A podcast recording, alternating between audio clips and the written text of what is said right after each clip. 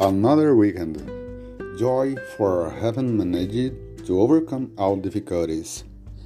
Be grateful for God's immense love in your life. Feel the true inner strength you have and realize how strong you are. Now that a strength is within you, you just need to know how to use it. Mais um fim de semana. Alegria por ter conseguido superar todas as dificuldades. Seja grato pelo imenso amor de Deus em sua vida.